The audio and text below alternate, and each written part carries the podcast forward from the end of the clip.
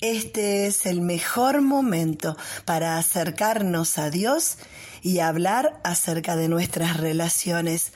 En el Evangelio de Juan capítulo 15, versículo 4, dice Jesús, permanezcan en mí y yo permaneceré en ustedes.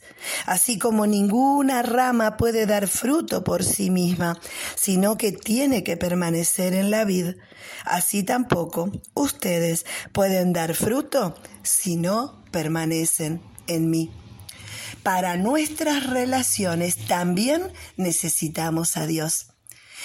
En la Biblia Él nos deja muchos consejos acerca de cómo mejorar nuestras relaciones. A medida que el tiempo transcurre y los contactos, las comunicaciones, los encuentros y los desencuentros con otras personas hacen que tengamos la posibilidad de tener problemas con ellos. Bueno, a lo largo de nuestras vidas hemos tenido y hemos construido una red de relaciones principales. Esa red es muy importante para nosotros. Por eso, si dentro de estas personas principales, de estas relaciones principales, hay algún cortocircuito, hay alguna relación que ha dejado de ser como era, tal vez por problemas, tal vez por vagancia, tal vez por desencuentros y malos entendidos. Bueno, sea como sea, hay cosas que pueden mejorar.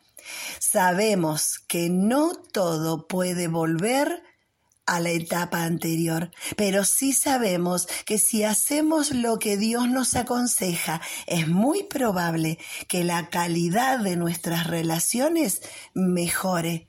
¿Será este el tiempo de dar el paso para acercarnos a alguien que hoy está lejano? ¿Alguna relación que se ha terminado o que se ha enfriado entre nosotros? Bueno, este es el tiempo de escuchar a Dios y hacer lo que Él nos aconseja, también en nuestras relaciones.